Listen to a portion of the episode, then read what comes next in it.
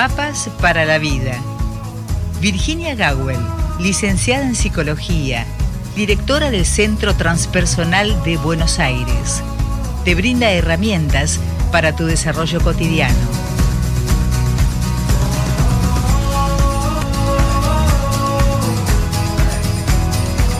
Y después de haber hecho la, presentación habitual de esta columna semanal que nos reúne a través del contacto telefónico con la licenciada Virginia Gawel, directora, licenciada en psicología, perdón, y directora del Centro Transpersonal de Buenos Aires, Allí estamos con ella. Hola Virginia, buen día. Buen día, Rosita. Hoy te escucho fantásticamente bien. Qué maravilla, me alegro muchísimo. La de punta, ¿eh? Bien, bien. Aquí estamos en, ese tipo de días que a vos muchos no te gustan. Mm. Recontra otoñal, frío y ventoso. Pero, ¿querés que te cuente algo, Vir? ¿Cómo? ¿Querés que te cuente algo? Contame. El pedacito de cielo que yo veo acá desde el ventanal está celeste. Es para vos, es para ti, lo ha, hecho el cosmos para ti. Qué lindo. Eh, bueno, yo sé que, se, que lo pasan bien ahí dentro, que se ríen. De algún modo uno tiene que llevarse su cielo, como su, su propia atmósfera donde vaya. Bien. Creo que eso es muy importante, trabajar para tener la propia atmósfera. No siempre se puede, a veces es difícil, pero si uno se va entrenando cada vez se puede un poco mejor. Seguramente. bueno, aquí vamos. Aquí vamos. Ya estuvo anunciado el título, ¿eh? Estuvo anunciado el título. Eh, Sabes que les cuento a todos nuestros escuchantes, a quienes también abrazo, por supuesto, que en este caso eh, decidí hacer lo siguiente, eh, prometiendo a, a, un grupo, eh, y les voy a contar cómo es. En los grupos que yo doy, a los que les doy clase online, clases online, los cursos, que en general duran dos meses, tres, eh, son muy intensos y tienen material de estudio y doy una vez por semana, a los martes a la noche en este caso, clase eh, con, las respondiendo a las preguntas que los alumnos me mandan. Son grupos de muchos países diferentes, 15 por lo menos casi siempre. Y hay veces en que mandan, como en este caso, preguntas que son, dan para una respuesta tan rica eh, que eh, avisé que algunas preguntas que me mandaron no me iba a alcanzar la clase entera para explicarme, eh, entonces decidí tomar esta pregunta de Agustina para poder convidarla a todos, porque creo que estamos todos inscritos dentro de esta pregunta. Y, y que en este momento en particular les cuento a los cómodos del futuro que van a tener ya todos los problemas solucionados, porque eh, vamos a dejar el planeta sin problemas climáticos y todo esto. Eh, ahora hay una pandemia, el 5 de mayo del 2020, entonces bueno, es un tiempo especial. Lo digo con un poco humor negro, porque la verdad es que no, no creo que el cielo se conserve muy limpio si no hacemos grandes cambios. Así que los del futuro que carguen nafta con el esfuerzo que vamos haciendo entre todos para seguir haciendo esfuerzos hasta que eh, seamos dignos de este, de este planeta. Entonces Agustina pregunta así tema, ¿no? Esto de cerrar los ciclos. Pero me gustaría, son cuatro, cuatro líneas la pregunta. ¿Puedo decirla completa, leerla completa? Sí, sí, sí. ¿Por qué se puede entender algo recién cuando termina? Exactamente. La voy a leer tal como ella la... porque eh, em, empieza diciendo, hay que cerrar un ciclo para poderlo entender. Lo que más me interesa es si hay alguna fundamentación científica sobre esta manera como un efecto delay que tenemos los seres humanos de aprender, de entender una vez que un ciclo ha terminado. Entonces, es una gran pregunta, eh, pregunta sobre el asunto en sí y sobre si hay una fundamentación científica. Eh, y, y, son tantas las respuestas que voy a ir tratando de tomar de a poco y con tu ayuda. ¿Cómo no? Em, me gustaría invitarles a todos a, considerar lo siguiente. La psicología transpersonal tiene una singularidad que es, eh, dentro de todas las líneas de psicología, hoy en día entre las más actuales, porque tiene 50 años, y la más antigua, porque toma las psicologías de Oriente y de la América precolombina, pero en Oriente particularmente de 2500 a 5000 años para atrás, porque en cada tradición espiritual ha habido psicología, porque la espiritualidad en Oriente, en, distintas tradiciones el taoísmo, el budismo zen tibetano, el yoga, la vedanta que sostiene al yoga. Eh, hay preliminares que así se llaman en el yoga, que es, trabajar sobre las emociones más rústicas, trabajar el enojo, trabajar el miedo, trabajar la tristeza, trabajar la envidia, o sea, pero no trabajarlas como no sentirlas, que es lo que a veces espiritualmente se nos enseña. Eso es feo, no lo tenés que sentir. Como si fuera, aquí hay ese olor, no te tapes la nariz, pero no lo huelas. es imposible, tengo nariz, estoy respirando, hay ese olor en mí hay esa emoción, no puedo no sentirla por propia decisión, pero sí lo que da Oriente es técnicas para trabajar sobre los estados mentales, eh, incluyendo en ello cuerpo, emoción y mente. O sea que cuando hablan de mental son sensaciones, son emociones, pensamientos recurrentes, pensamientos de temor y preocupación. Entonces, Oriente desarrolló muchas técnicas que hoy muchos psicólogos, psiquiatras este, ejercemos, yo ya no en el consultorio, pero bueno, doy formación para el que trabaja sobre sí o para el que atiende a pacientes en el consultorio. Entonces, de eso se trata, que es una psicología, primero, muy antigua, segundo, muy actual, eh, tercero, y esto no, todavía no lo dije, que nos dice que la vida implica ciclos de evolución personal y colectivo. La evolución en general, la colectiva, no es rápida, no en términos de una vida humana. Eh, mm, cambian los procesos tecnológicos, por ejemplo, desde que éramos chicas hasta ahora, pero el nivel de la conciencia humana va más despacio, va más despacio. Eh, en ese sentido, entonces, lo que dice la psicología transpersonal, y acá pongo la idea de ciclo. ¿Qué es ciclo? Ciclo significa círculo. Por eso la bicicleta tiene dos círculos que giran, ¿no? Ciclo es un círculo. Entonces, lo que está preguntando aquí Agustina, en cuanto a por qué lo comprendemos una vez que se cierra eso, si eso tiene un porqué eh, científico, sí lo tiene, porque a esta psicología le hacen grandes aportes las neurociencias, la epigenética, pero las neurociencias particularmente, la comprensión del cerebro humano o de los cerebros, porque son varios. Eh, pero hoy no podría demorarme allí. los, neurocientíficos están estudiando cómo trabajan y cambian su cerebro las personas que eh, meditan, las personas que aprenden a autoobservarse, que aprenden cómo no enojarse de gusto, a veces el enojo es útil y funcional, muchas veces es una ruina vidas. ¿Cómo no sentir temor si no es prudencia? Entonces, hay prácticas para eso. Lo que les voy a pedir a todos es que imaginen ese círculo, ese ciclo que se cierra, pero un círculo, claro, es de dos dimensiones, está en un papel dibujado. Yo lo que necesitaría es que imaginen que ese círculo es el primer ciclo de un resorte que va ascendiendo. Entonces, el resorte, claro, cuando uno va cerrando el círculo, ya no está en el mismo nivel que cuando empezó, está un poquito más arriba. Y para cerrar ese círculo, como es una escalera caracol, va a estar un poquito más arriba. Entonces, lo que nos dice esta psicología es que el proceso de evolución es cada vez un poquito más arriba. ¿Qué significa eso?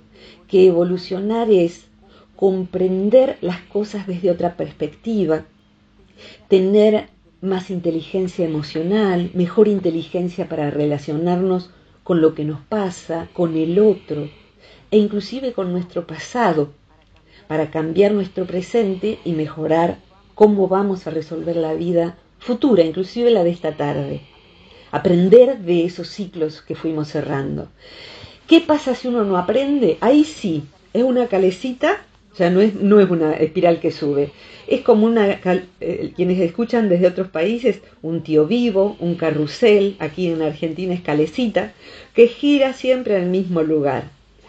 Cuando la persona empieza a trabajar sobre sí, su primera desesperación, y después de esto te voy a pedir ayuda, es empezar a darse cuenta de que se comienza a volver previsible para sí misma.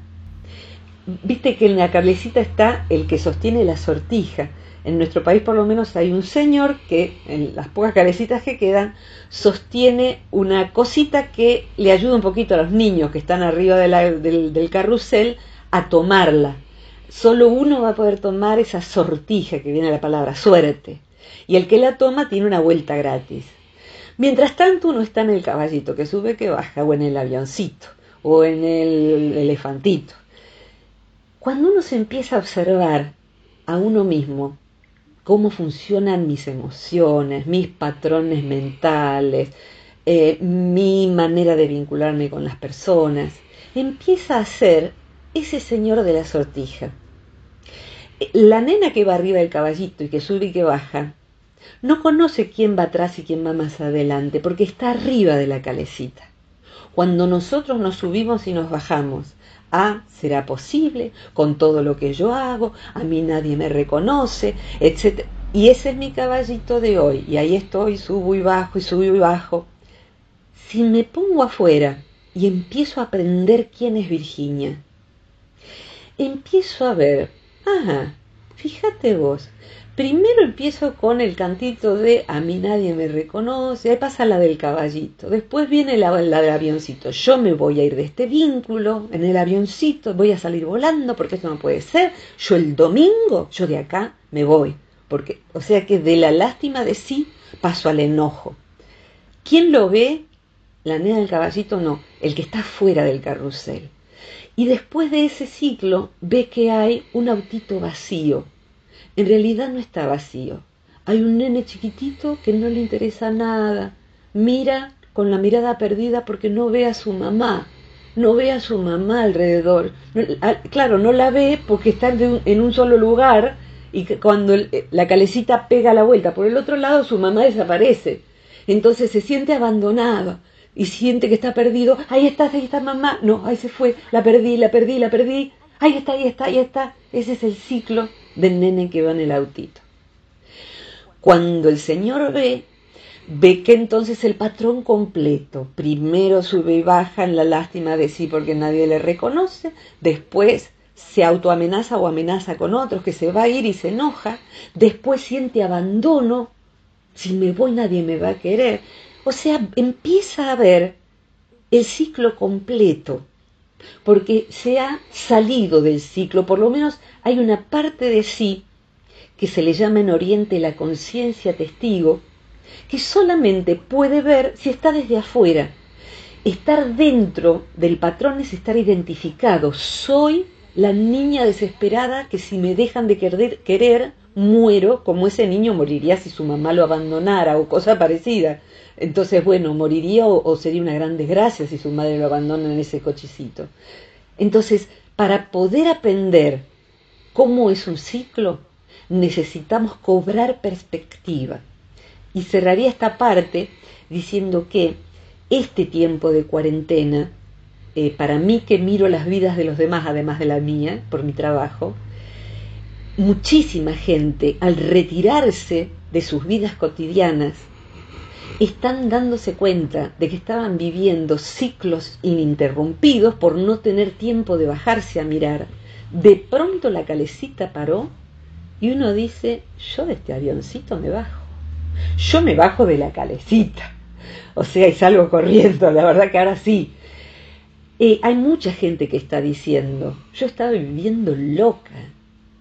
Yo no me hablaba con mi pareja, yo dejé una amistad valiosa. Yo la verdad que ni bola le daba a mi viejo, estaba todo el día con el celular, estoy podrido del celular. Y me puse a charlar, ¿cómo conociste a mamá? O papá, ¿por qué no tenemos más? ¿Por qué soy hijo único? ¿Por qué no tengo hermanos?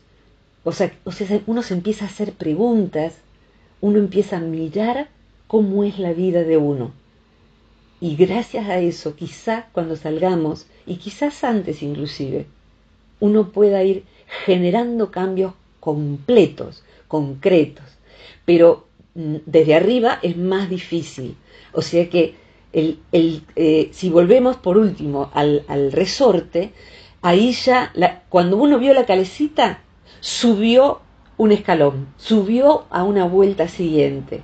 Entonces, si nos pasa algo parecido, ya estamos advertidos de cómo funcionamos nosotros y cómo funciona la calecita del otro también. Porque el otro maltrata, está en el caballito de te maltrato, te basureo, te humillo, y después digo, perdón, perdón, discúlpame, no te voy a pegar más, discúlpame, te juro que es la última vez, etcétera, etcétera. El ciclo del maltratador. Entonces los ciclos de los demás, mis ciclos, hay una conciencia más clara y por ende puedo ver. Cuando el círculo se cierra, puedo ver. Porque Einstein decía, y ahí sí cierro, una frase maravillosa que la tengo de memoria, pero la puedo después poner por ahí. Ningún problema puede resolverse en el mismo nivel de conciencia en el que fue creado. Ahí estoy pegada en lo básico y peleando con lo que me está pasando, pero no lo estoy viendo. Por eso es tan importante hacer terapia. Ahora la terapia de moda se llama cuarentena. Esto, Rosita, como para empezar. Ah, sí, eh, te estaba escuchando atentamente, Virginia y eh, la verdad que me vienen como siempre, ¿no? Muchas situaciones a la mente. Por un lado, vos hablabas de, del que se sube a la calecita, ¿no? Y empieza a dar vueltas.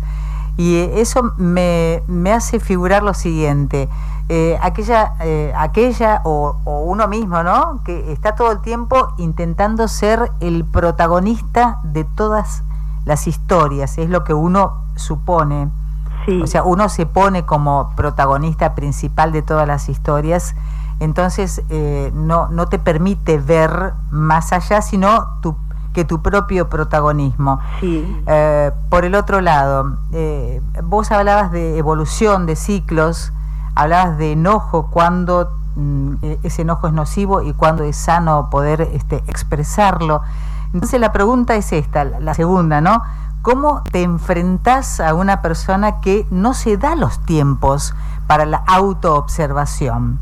Mm, sí, lo dejamos para después de la sí, tanda. Sí, sí, sí, por favor. Dale, perfectamente. Gracias, Virginia. A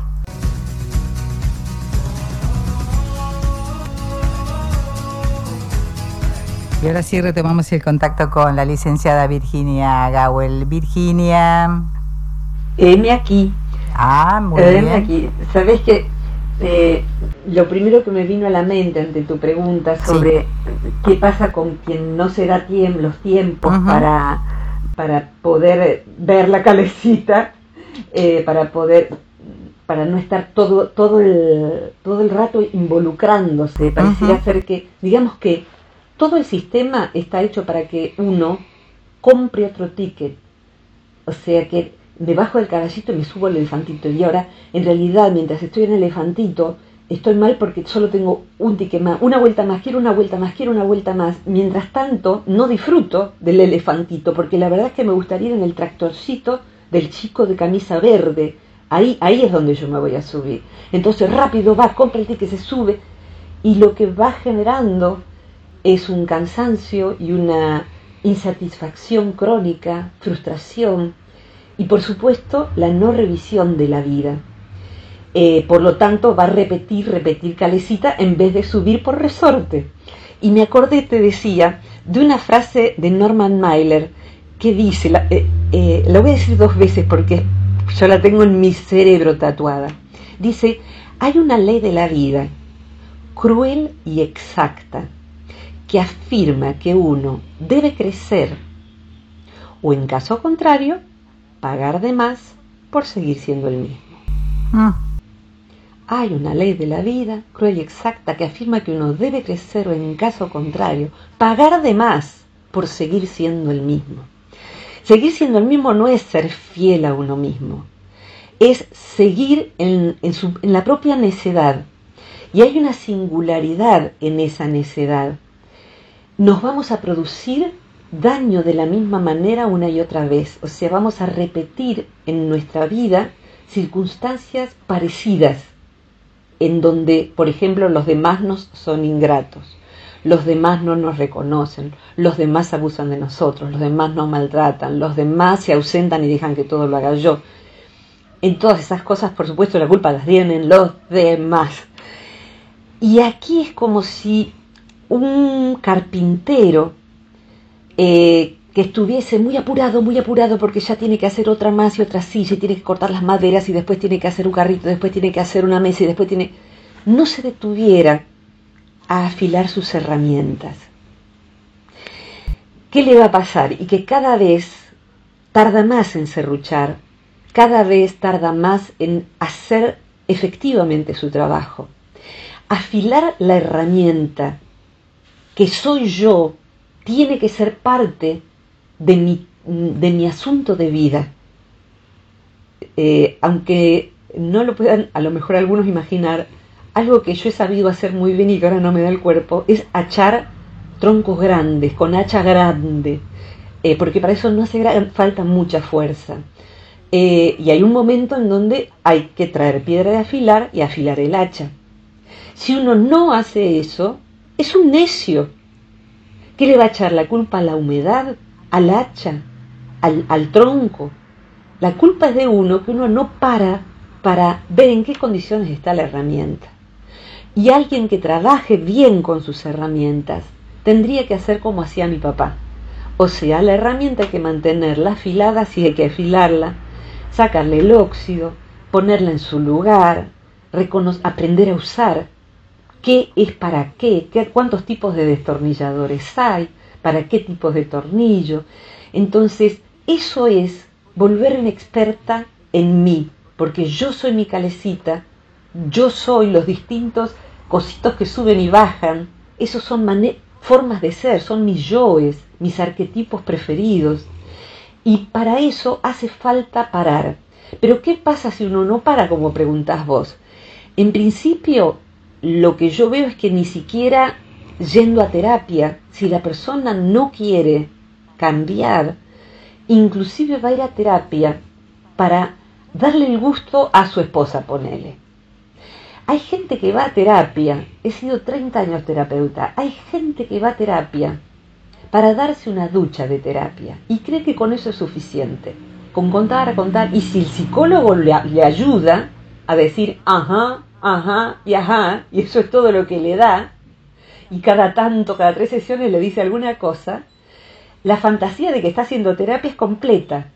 Va, habla, no le devuelven casi nada, le cobran eso se llama terapia. No, yo diría eso no se llama terapia. Ya fui paciente de gente así.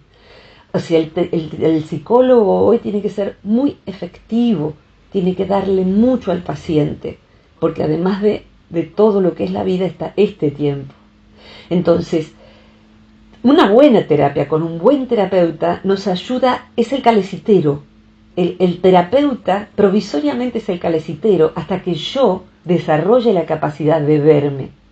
Entonces cada terapeuta le enseña a su paciente a ser su propio calecitero, a ser el que tiene la sortija y ve pasar a todos los nenes y qué cara tiene, cuál está asustado, cuál está repitiendo, cuál está ansioso y comiendo un sándwich mientras va a la calecita y no disfruta de la calecita.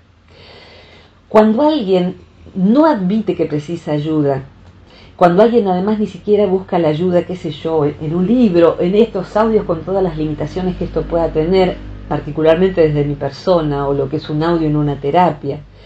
Y lo más probable es que se quede en la calecita y va a tener que pagar de más por seguir siendo el mismo. Va a tener que achar más e invertir más tiempo en achar porque no invirtió tiempo en afilar la herramienta.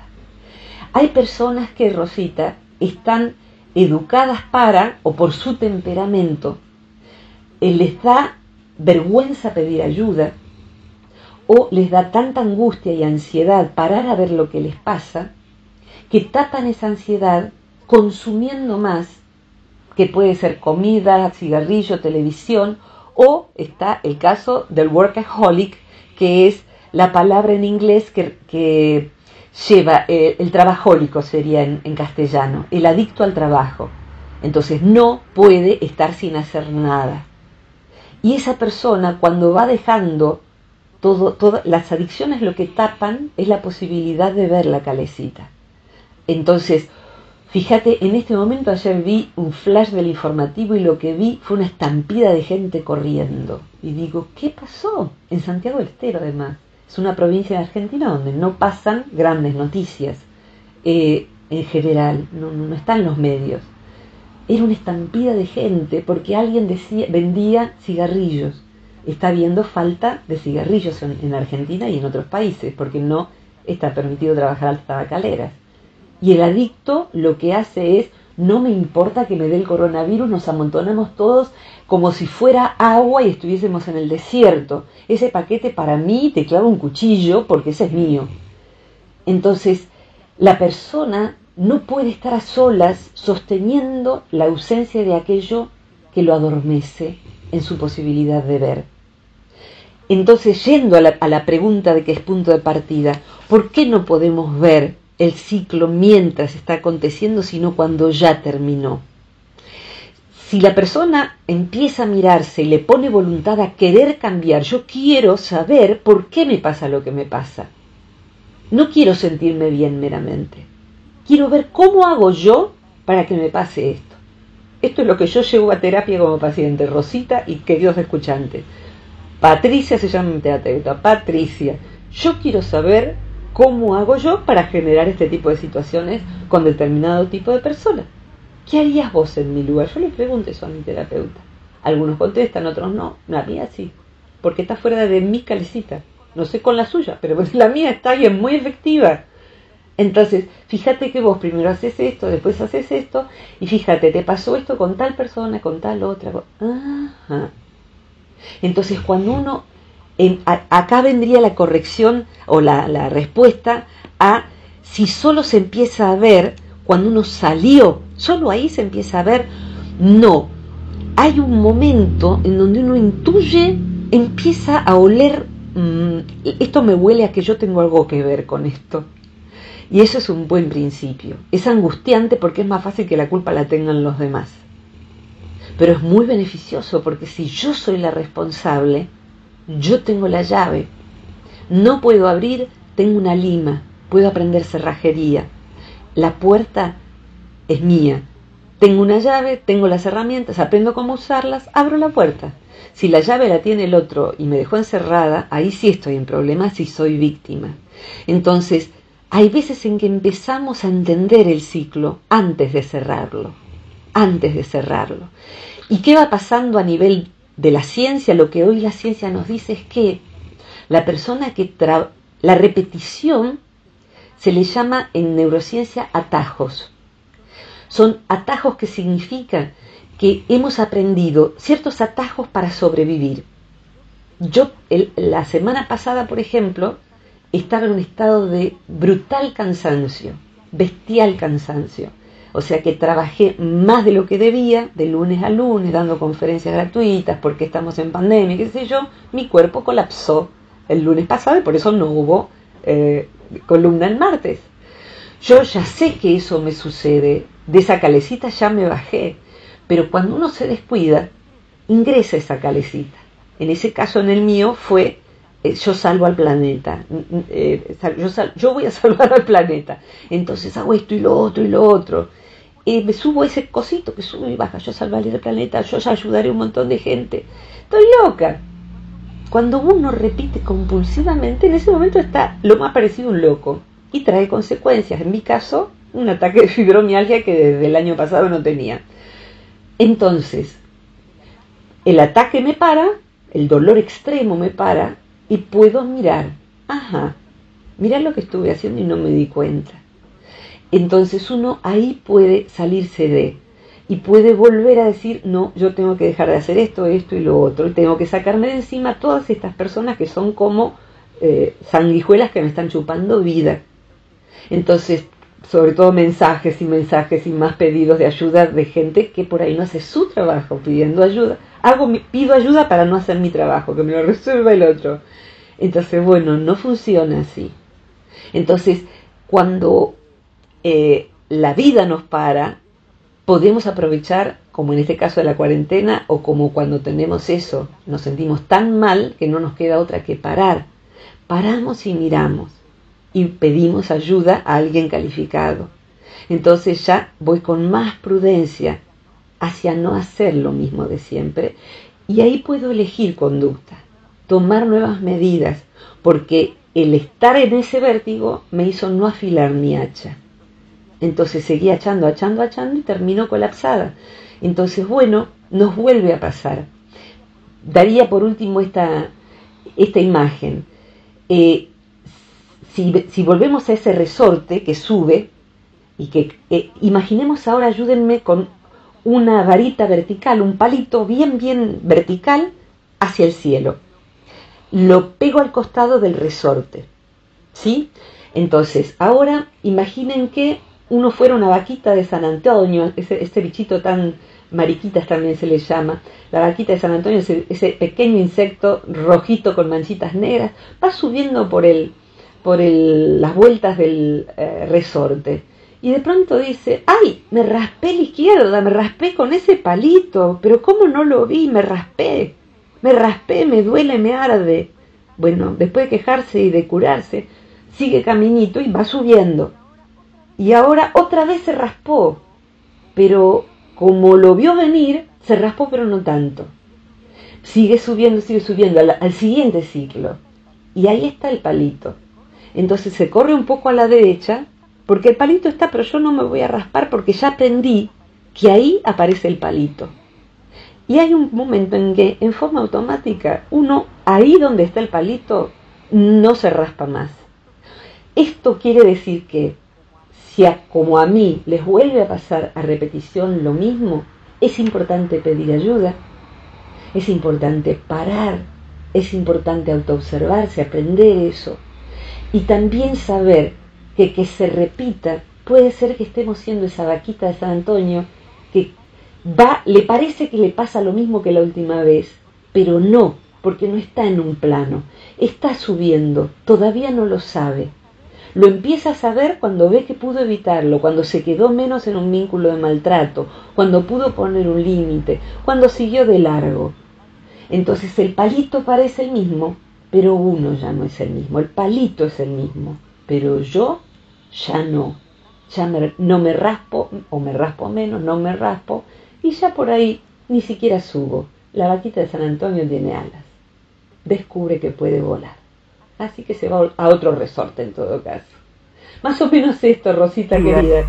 Sí, eh, no, que, quería este, agregar una, una sola cosita. Que Qué difícil que es eh, hallar serenidad, ¿no? Y manejarse con prudencia. Eh, mucho. A mí me gusta mucho como dice Melissa Biondi, mi ahijada querida psicóloga que vive en Dharamsala, India. Ella cambia las palabras difícil por desafiante, ¿no? Entonces, cuando yo me encuentro diciendo qué difícil, qué difícil, qué difícil, sí, claro que es difícil, pero cuando uno dice esto es desafiante, es como que la vida me interpela en esto que me duele. Esto mismo que a mí me pasa, le pasa a una familia. Una familia es una calecita completa. O sea que eh, hay ciclos que son de una pareja. Va por acá, por acá, por acá, luego sucede esto y ya uno puede prever que después va a suceder lo otro y luego lo otro. De, eso es lo que hace un terapeuta de pareja, mira el ciclo de la pareja Ahora están en el ciclo de nos reconciliamos, qué lindo, no te puedo perder, cuánto te amo, sos la más hermosa, etcétera, etcétera. Después entra en este...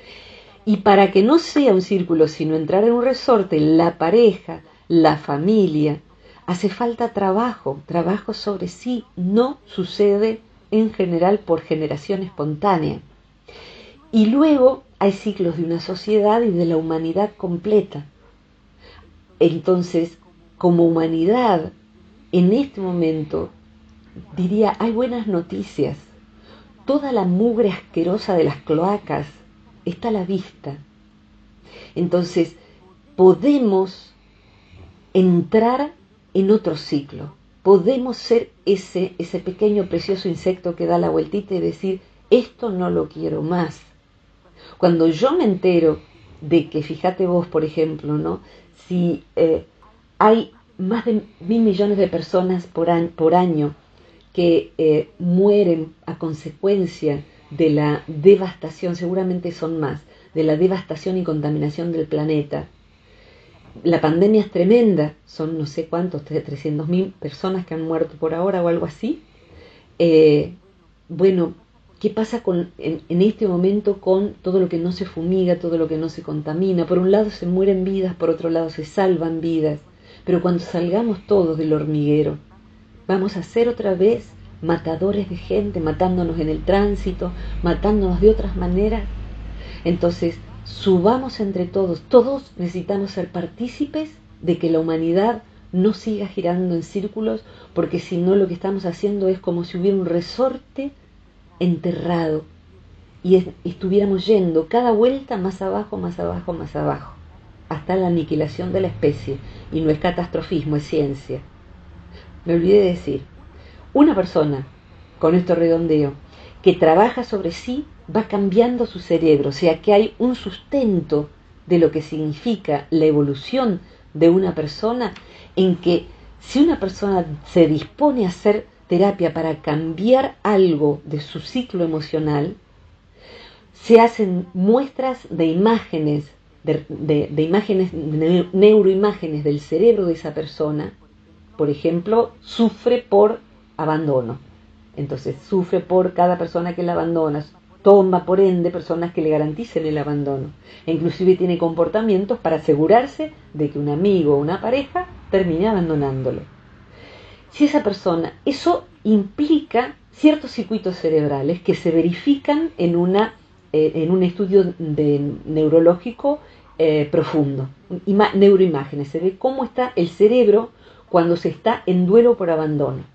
Eso se cicatriza, por llamarlo así, cambia. Y si esa persona empieza a trabajar sobre sí, cuando enfrente una pérdida, supongamos que una amiga no le habla más o se separa, se le hace un estudio de neuroimagen y por comparación, como una radiografía de algo quebrado y soldado, ese cerebro de alguien que se ha empoderado, que se ha fortalecido a sí mismo, no da el mismo el coloramiento, porque son por, colores, eh, no da la misma coloración en la neuroimagen de la persona que ahora está bajo situación de abandono, pero está fortalecida y confiada en sí misma. Le duele, pero ya no muere por eso. Y así todos los trabajos que hacemos sobre nosotros va haciendo cambios en nuestro cerebro. Y cuando nos queremos acordar, la constatación práctica es que uno dice, uh, como hemos dicho muchas veces, en otro momento yo hubiera estado tres semanas sin salir de mi casa, auto a cuarentenada, llorando moco tendido, como decimos en Argentina. Y en este momento me entristecí dos días y seguí con mi vida. O me hubiera enojado y en este momento me encogí de hombros y seguí. O sea, todo cambio en lo que parece invisible porque es el ánimo, la conducta, tiene un correlato de cambio en el cerebro. Y las neurociencias hoy lo afirman. Es así. Cambiamos nuestro cerebro a través de la psicoterapia y del trabajo sobre sí, de la meditación y todo lo demás. Más o menos esto, Rosita querida. Virginia, me gustaría que cerraras con esa eh, frase de que hay una ley de la vida. ¿Cómo no? Eh, ¿Cómo no? Claro que sí. Eh, hay una ley de vida, de la vida. Hay una ley de la vida, cruel y exacta, que afirma que uno debe crecer o en caso contrario, pagar de más por seguir siendo el mismo. El mismo, el mismo. sí, es impactante. Y justamente cerrando ciclos uno ve que está pagando de más y la vida nos muestra en dónde, en aquello que se repite. Otra vez, otra vez pago la cuota 50 y al mes siguiente viene la cuota 50, otra vez, pago de más. Así que bueno. Eh, eh, infinitamente por, por este abordaje de hoy. Me, la verdad que me gustó muchísimo y creo que a la audiencia lo mismo. Y a los que escuchan hoy y a los que escucharán dentro de un tiempo les pasará seguramente lo mismo. Muchas gracias, Rosita. ¿Sabés? Te, te, pediría a vos o a Chiqui si podemos dejar nuevamente el teléfono para los que quieran enviar temas que hace rato que no recibimos, serán bienvenidos. Dejan un mensaje de WhatsApp desde cualquier lugar del mundo. Es verdad, es verdad. Eh, es el más 549 2323 526497. Perfectísimo. Van a encontrar todas las demás columnas en YouTube, que son como 50, y ahí está el número que acaba de decir Rosita, y esta columna va a ser subida la semana que viene. Así que van a poder reescucharla eh, en esto de cerrar ciclos, la buscan en YouTube y van a encontrar el teléfono para mandar temas. ¿eh? Gracias, Virginia. Un abrazo enorme a todo el equipo, Chiqui, Rosita, escuchantes que son parte del equipo eh, y también, por supuesto, a Mario Luis Gawel, que es mi hermanito adorado y que se ocupa del sonido. Y, por supuesto, también a Agustina, mi querida alumna, por hacer esta pregunta que, como vemos, daría para mucho más. Gracias, Rosita querida. Al contrario, que tengas una excelente jornada. Gracias. Eh, bueno, el abordaje, como siempre, claro y sencillo de eh, la licenciada en psicología Virginia Gawel sobre esta propuesta que hizo Agustina. ¿Cómo se puede entender algo recién cuando termina? Ese era nuestro tema de hoy.